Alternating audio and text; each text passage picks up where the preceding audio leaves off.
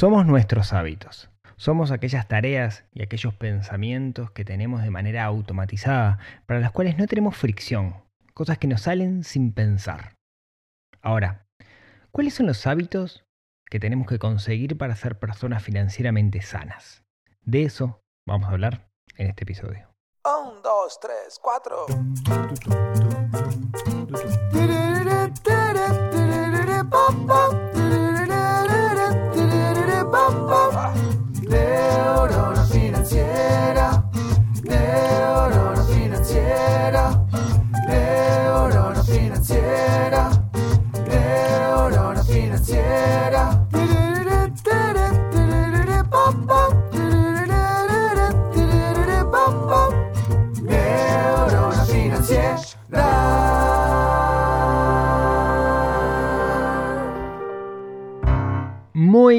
Días, tardes, noches para todos.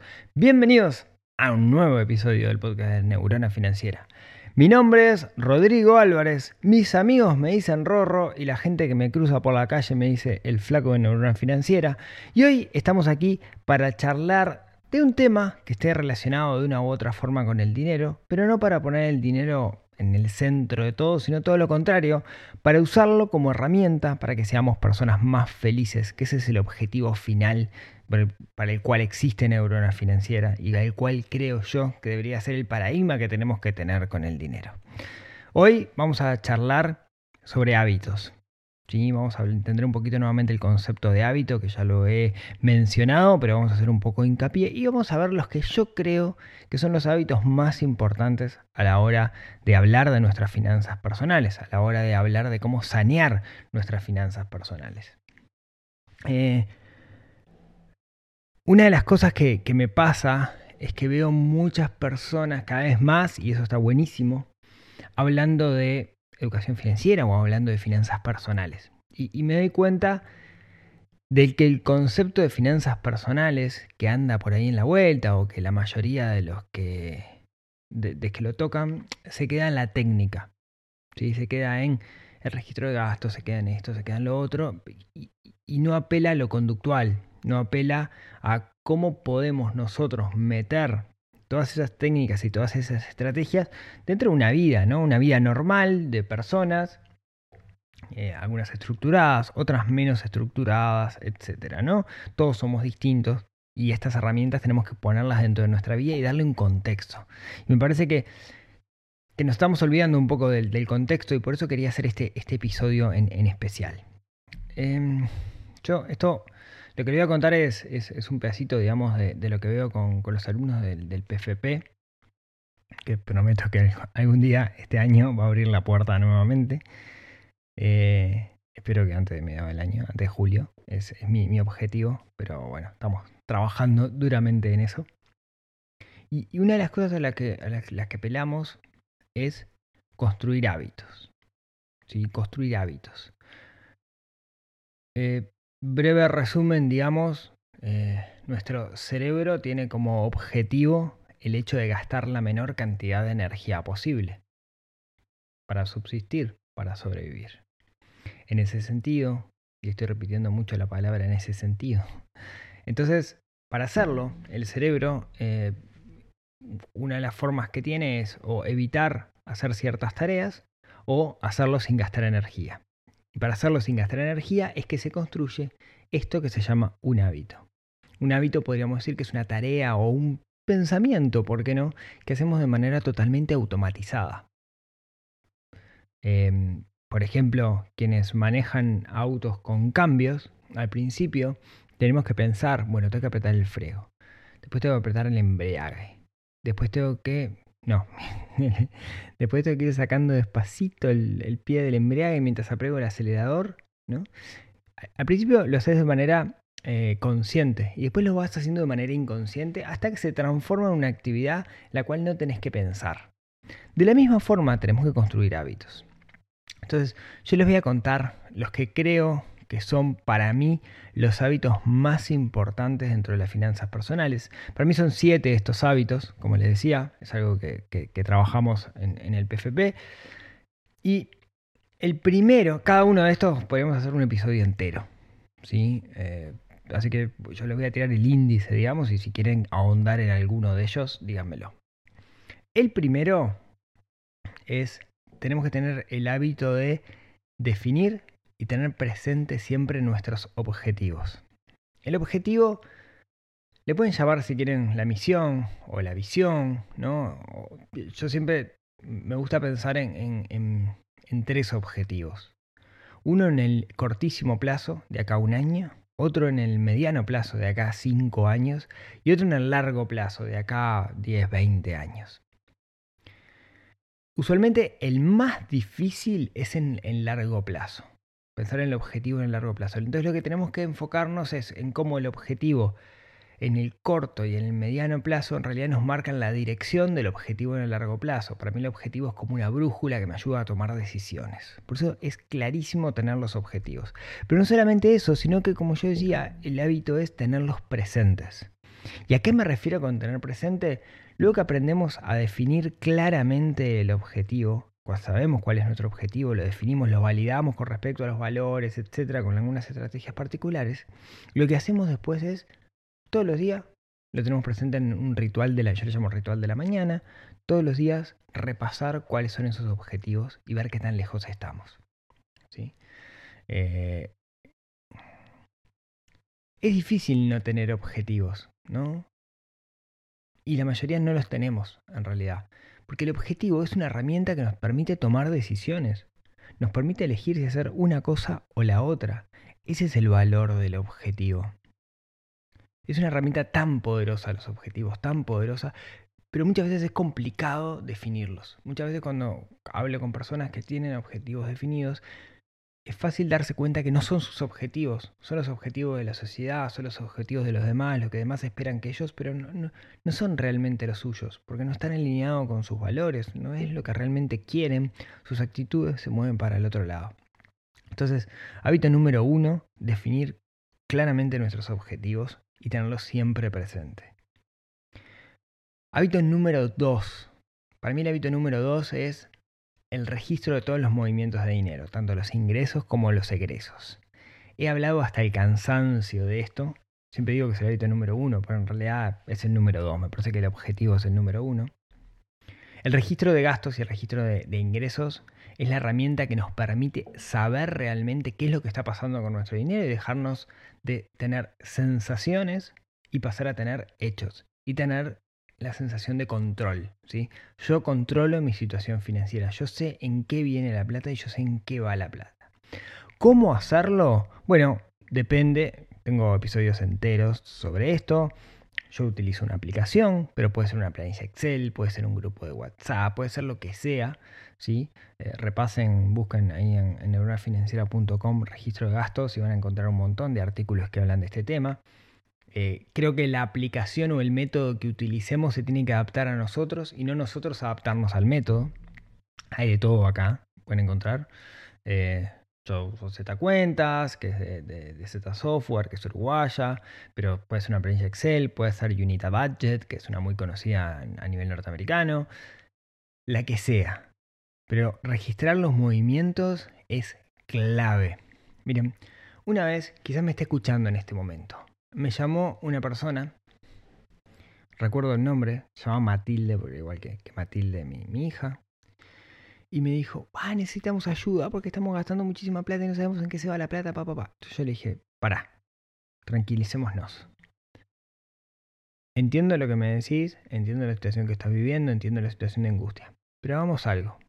Te voy a pedir que durante un mes lleves un registro de gastos. Cada peso que sale y cada peso que entra en vuestra cuenta lo tienen que anotar. Y en un mes hablamos. ¿Saben lo que pasó? Nunca me volvió a llamar Matilde. Ojalá Matilde esté escuchando esto. Pueden ser por dos cosas. La que yo quiero creer es que solucionó el problema. En el momento que vio ese registro de gastos, lo logró hacer, solucionó su problema. Porque vio en qué se estaba yendo realmente dinero. La segunda opción es que en realidad no lo pudo hacer, no pudo construir este hábito, fracasó y como fracasó no se, no se animó a volver a llamarme. Ojalá sea la primera. La realidad es que si no puedes hacer el sacrificio de registrar tus gastos, si no puedes hacer ese, ese esfuerzo, que en realidad no lo es porque lleva 3 segundos por día, re poquito, si no puedes hacerlo, es difícil que puedas salir de la situación que estás ahora y mejorar. Vas a poner todo tu foco en ganar más dinero. Pero si vos pones el foco en ganar más dinero, es como que metas agua en un balde que está pinchado. Tenés que cerrar primero los taponcitos. Y para encontrar esos agujeritos, digo, del, del balde, lo que tenés que hacer primero es registrar los gastos. No queda otra. Bueno, ah, me apuro porque si no se va a hacer largo. Tercer hábito. Vamos. El número uno, define tus objetivos. El número dos, registra los movimientos de dinero. El hábito número tres es vivir libre de deudas. El otro día leí un artículo en, el diario donde un reconocido psicólogo decía que vivir un poquito endeudado en realidad no pasa nada. Y yo dije, y, y decía, hay estudios que lo avalan. Si una cosa me enseñó mi amigo Miguel Casares es cuando te dicen hay estudios que lo avalan, tenés que ir a PubMed, que es un lugar donde están todos los estudios científicos, en particular de medicina, y buscar esos estudios. Y lo busqué. ¿Y saben lo que encontré? Que hay una relación directa, y múltiples estudios lo confirman, entre la salud de las personas y el nivel de endeudamiento. Cuanto más endeudado estás, peor te sentís y la salud desmejora. Entonces no me creo que un poquito de endeudamiento no pasa nada, porque los estudios dicen lo contrario. Entonces, vivir libre de deudas lo que me da es la libertad de depender de mí mismo. Me ha tocado trabajar con muchísimas personas que están súper endeudadas y el nivel de estrés que eso te genera es brutal. Entonces, te arruina la vida realmente estar endeudado. Lo bueno es que se pueden salir de deudas, ¿no? Uno puede salir de las deudas, puede de una u otra forma construir un sistema que no es sencillo, pero puede construir un sistema para salir de deudas. De hecho, yo tengo un taller que sube de precio ahora el primero de julio, que es sobre salir de deudas. Estén interesados, neuronafinanciera.com barra deudas. Ahí explica, se explica cómo, cómo, cómo salir de deudas. Pero el hecho de vivir libre de deudas, lo que me da es liviandad. Y cuando yo estoy liviano, lo que puedo es tomar mejores decisiones. ¿sí? Entonces, mi recomendación siempre es evitemos las deudas. El problema es que el endeudamiento se está transformando en la norma. Paso el plástico y puedo conseguir cualquier cosa que yo quiera. Y no debería hacerlo. Las deudas, de alguna manera, eliminan ese, ese gatillo mental que tenemos de esfuerzo, premio. Porque te gratifican antes. Entonces, les tengo mucho respeto a las deudas y acá podemos hacer una gran discusión sobre deuda buena, deuda mala, eh, de deuda cuando en realidad sos una empresa y te estás apalancando, etcétera, etcétera. No sé, para mí, en lo personal, como individuos, si vivimos libre de deudas, vamos a ser personas más felices. ¿sí? Entonces, vamos al número 4. Dijimos, el 1, tener objetivos. El 2, registrar los movimientos de dinero. El 3, vivir libre de deudas. El 4 es, no más cobro dinero, separo una parte un porcentaje y lo muevo a otra cuenta. ¿Para qué? Bueno, puede ser para inversión, puede ser para armar un fondo de emergencia, puede ser un montón de cosas, pero tengo que construir el hábito de no gastarme el 100% de dinero que me llega, sino cuando me llega dinero separar al principio un pedazo del dinero. ¿sí? Eh, este hábito, eh, que es bien un hábito, ¿no? porque es una tarea como automatizada que, que logramos hacer, que logramos construir, lo que nos permite es ahorrar, nos permite guardar dinero.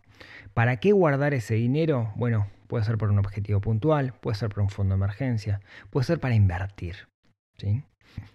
La cuestión es que cuando construimos este hábito, algo que nos va a permitir es, de alguna manera, salir de la, de la rueda de la ley de Parkinson, ¿no? Aquello de que cuanto más dinero ganamos, más gastamos. Esto nos va a permitir a nosotros, cuanto más ganamos, más dinero separar, porque es porcentual. No importa con qué porcentaje empezar. Capaz que un 1, un 2%, no importa. La cuestión es hacerlo, porque después que construimos el hábito, a medida que vayamos ganando más dinero, lo vamos a alimentar.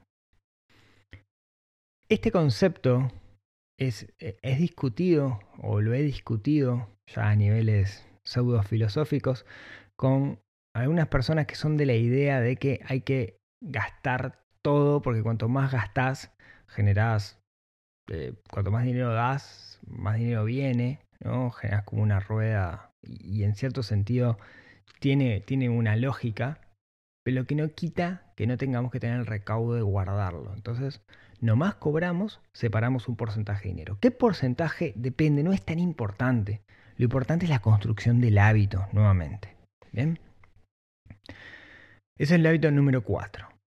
El hábito número 5 es vivir con lo que queda. Y acá hay muchas cosas cuando digo vivir con lo que queda, ¿no? Nosotros cobramos cierta cantidad de dinero. Separamos, por ejemplo, un 10%. Se cobra 100 mil pesos uruguayos. De esos 100 mil pesos uruguayos separo 10 mil pesos uruguayos, los muevo a otra cuenta y quedo con los 90. ¿Puedo vivir con los 90? Bueno, si no puedo, me voy a terminar endeudando. Y ahí estoy en contra, digamos, del principio número 3. Entonces tengo que hacer, tengo que poder lograrlo. Si no puedo, si realmente no puedo, si realmente no puedo, entonces capaz que le arreglo el 10% y tenía que ser menos. Ahora, hay una sola forma de saberlo esto. Y la forma de saberlo es armar un presupuesto. Presupuesto es una herramienta que bien utilizada nos permite también tomar grandes decisiones. Nos permite saber si puedo hacer algo o no puedo hacer algo. Nos permite saber si puedo abandonar mi trabajo por otro donde quizás me paguen menos pero sea más feliz. Lo que me permite hacer eso es la herramienta del presupuesto. Y todos los años hacer un presupuesto es maravillosa la información que nos da. Claro, para hacerlo lo que necesitamos es data, ¿no? necesitamos información. Y ahí la mejor fuente de información no es otra cosa que el registro de gastos, ¿sí? de nuestro hábito número 2.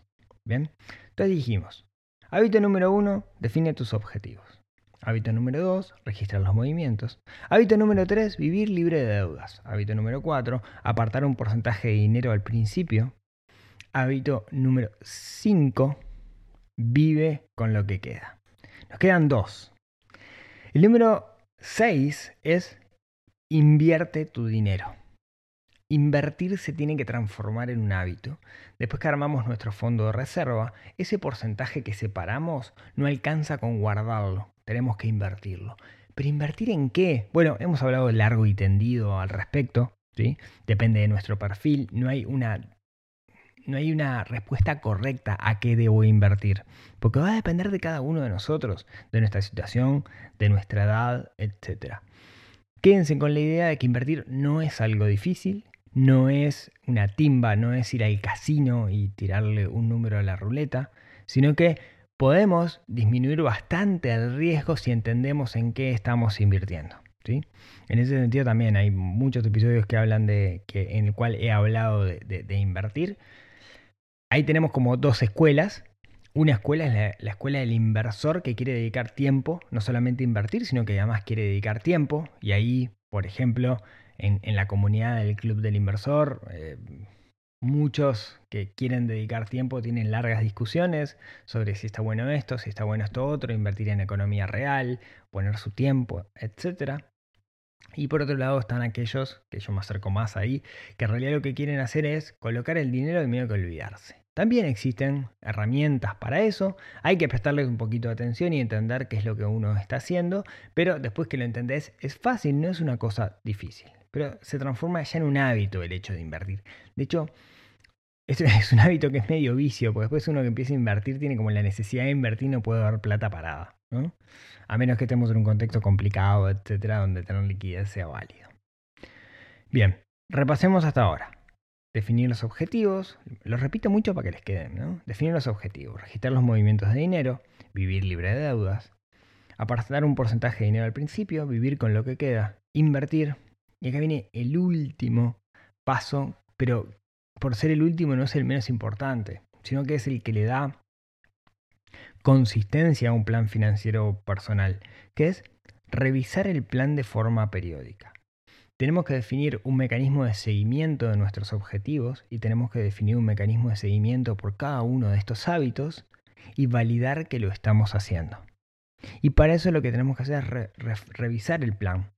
También podemos, tenemos que revisar el plan porque muchas veces los objetivos cambian. Y eso, ¿cómo que cambian los objetivos? Si estoy yendo hacia un objetivo y me decís que cambia, bueno, es difícil que cambie la dirección.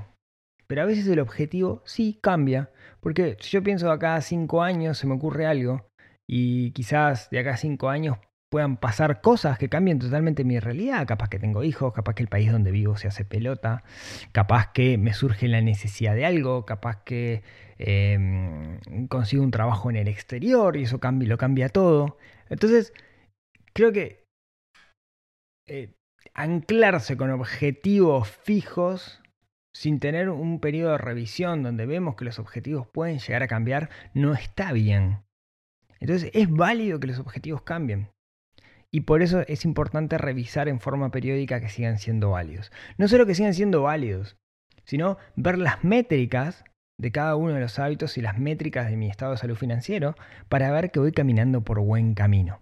Por eso es sumamente importante definir rituales, ¿no? Llámese un ritual, algo que lo hago la misma fecha, una vez por mes, una vez por día, una vez por semana, depende del ritual para qué, pero la definición de los rituales lo que nos permite a nosotros es tener control y tener una foto de mi realidad el día de hoy.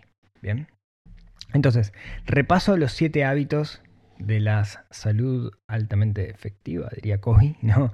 De la salud financiera efectiva o algo así.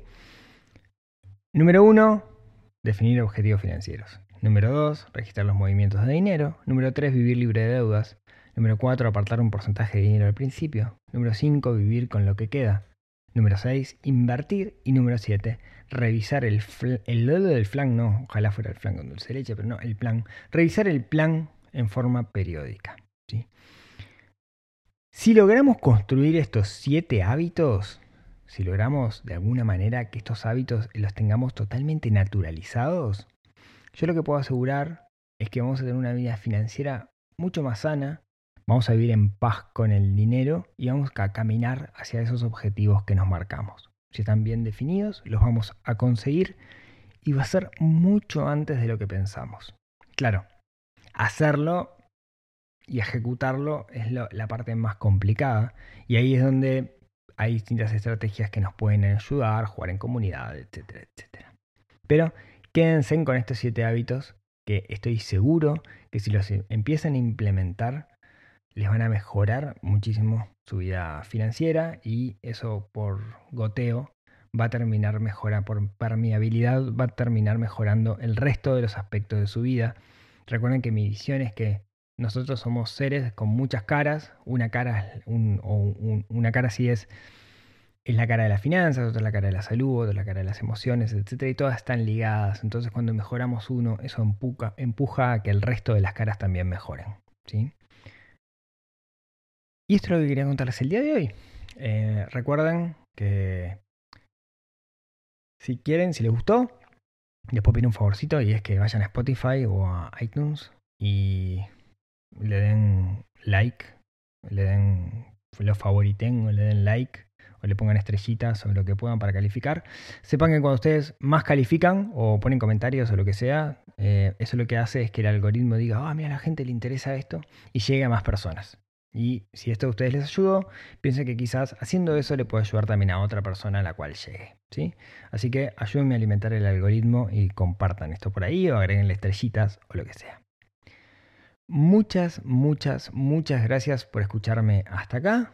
Como siempre, como siempre, si tienen ganas nos vemos, nos hablamos, nos escuchamos el próximo miércoles en otro episodio que ayude a desarrollar esa neurona financiera que tenemos un poquito dormida, que estamos obligados a despertar para ser personas más felices, para ser personas más íntegras y para caminar con la espalda erguida, eh, con la espalda, cuello, bueno, erguidos por la vida sin mirar para abajo.